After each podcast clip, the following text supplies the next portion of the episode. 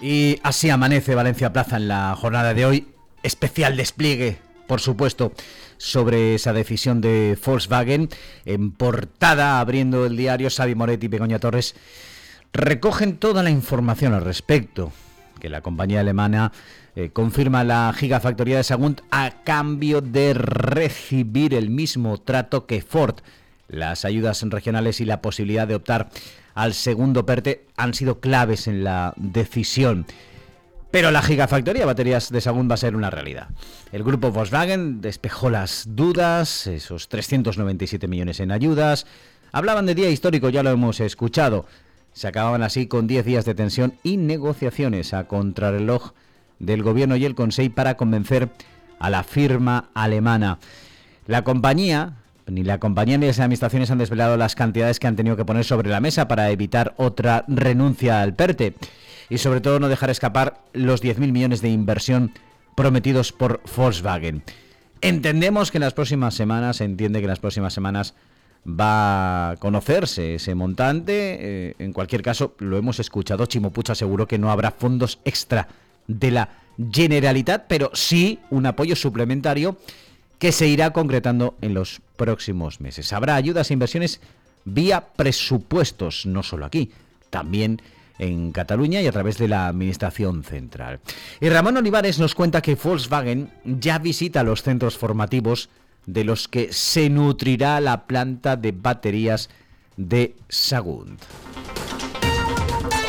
Marta Gozalvo nos cuenta que los afectados por el fallo en la oposición de fondos europeos deberán repetir el examen. Recuerdan, eh, había 105 minutos para hacer la prueba, pero en un aula se equivocaron y contabilizaron 65, con lo que los alumnos tuvieron que emplearse a fondo y responder rápidamente en los planteamientos, en las respuestas, así que salieron antes del examen y ante el estupor general se dieron cuenta del error en una convocatoria a la que acudieron en torno a 2.500 personas.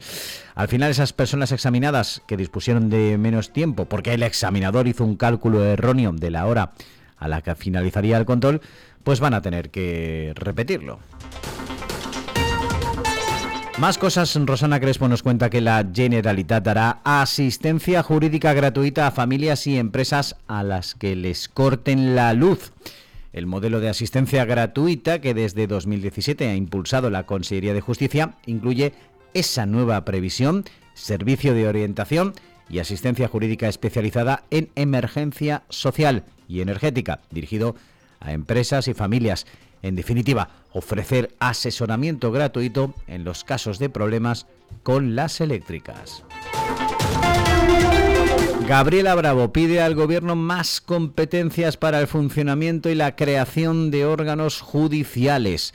La consellera de Justicia reclama de manera rotunda al Ejecutivo Central una revisión de las competencias territoriales en justicia. Lo hizo durante un desayuno informativo celebrado este miércoles tras la presentación de los presupuestos. Bravo considera que el actual modelo está obsoleto porque se trata de un sistema decimonófico decimonónico.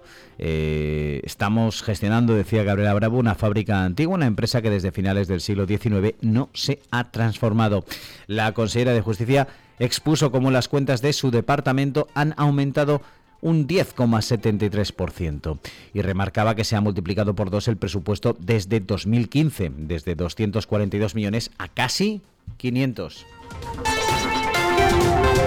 En clave municipal, Pablo, Plaza nos cuenta que hay un nuevo recurso contra el concurso o en el concurso de limpieza de Valencia tras el rescate de la Sociedad de Agricultores de La Vega, que la firma, recuerden, había quedado fuera del concurso por presentar su propuesta fuera de plazo por un error, error telemático. El concurso del siglo del ayuntamiento sigue sumando capítulos. Ahora una de las empresas licitadoras ha presentado un recurso especial ante el Tribunal Administrativo de Recursos Contractuales dependiente del Ministerio de Hacienda después de que el ayuntamiento aprobara la reapertura del plazo de presentación de ofertas durante seis días en el concurso del contrato multimillonario de limpieza de la ciudad. Hay que recordar que la que se quedó fuera, la histórica Sociedad de Agricultores de la Vega, eh, recurrió al Tribunal Administrativo cuando eh, cometió ese error, pero eh, no le dieron la razón, aunque volvió a impugnar la licitación en el consistorio. Y ahí sí, aunque ni la mesa de contratación, ni el servicio de jardinería, ni los servicios jurídicos municipales aceptaron el recurso, el ayuntamiento buscó otra vía, pedir un informe al Consejo Jurídico Consultivo que se posicionó en favor de la compañía. Antifraude archiva la denuncia sobre el trabajo como profesor del edil de Hacienda de Valencia, de Borja San Juan, profesor asociado en la Universidad de Valencia.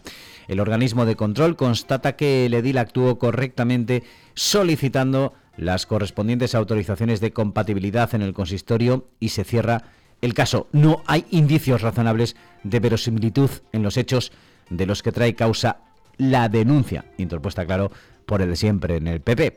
El caso es que ahora San Juan, claro, reclama a María José Catalá que haga público su sueldo en la Universidad Internacional, esa que, siendo ya consellera, dio luz verde para su creación. Se supone que está dando clases, pero no hace público su sueldo.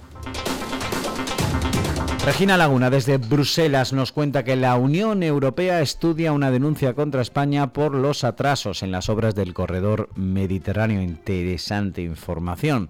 Y David Martínez nos cuenta que el 51% de las empresas de la comunidad valenciana no tienen actividad desde hace años, 210.000. Constan como activas, pero no presentan cuentas ni registran actos.